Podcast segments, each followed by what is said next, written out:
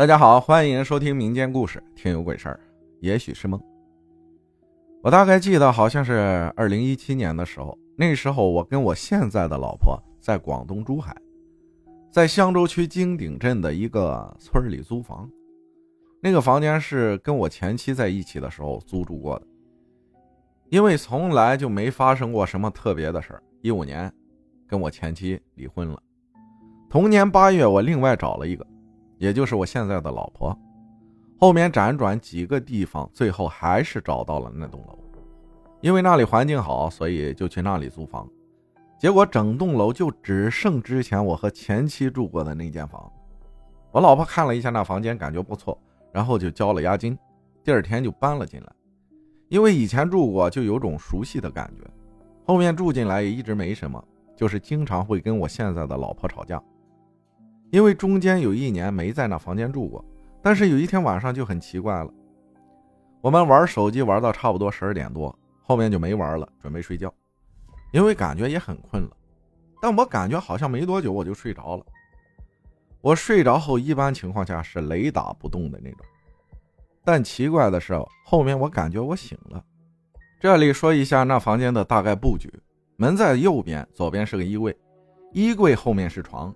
床边是个落地窗，再进去就是厨房。厨房的左边有一道门，里面是卫生间，连带厕所也在里面。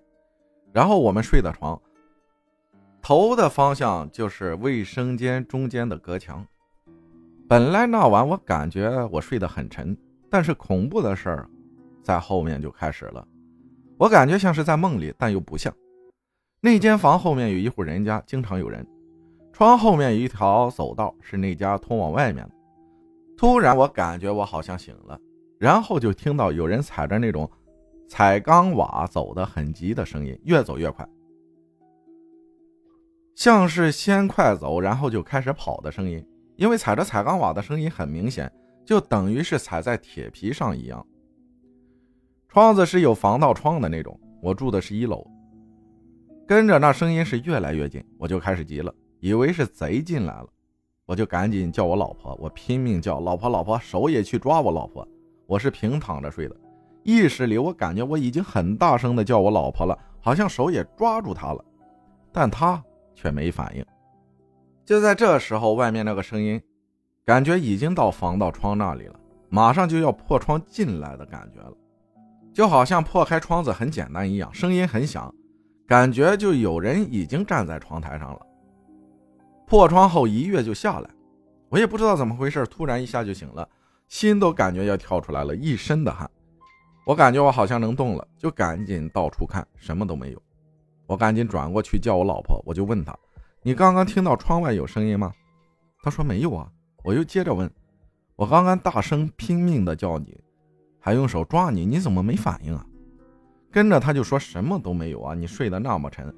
还带点呼声，我都刚准备睡着，你又把我叫醒，还问我这些莫名其妙的问题，然后后面一整个晚上都没睡好。第二天醒来，我又问他，他还是说根本就没有，因为我老婆睡觉很轻，稍微有动静她就会醒。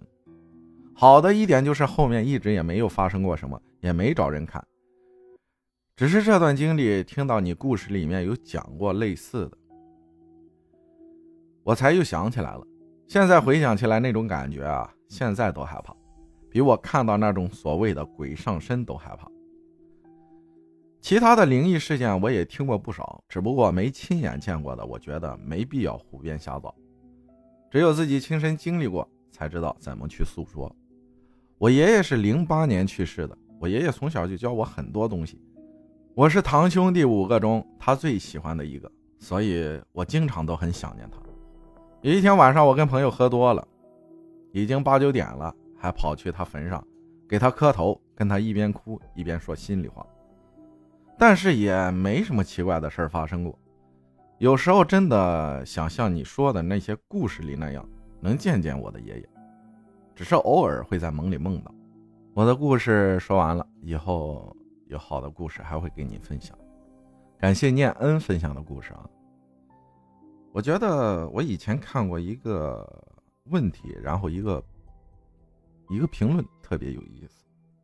中国人给死去的亲人烧纸祭祀，是民族文化遗产还是迷信？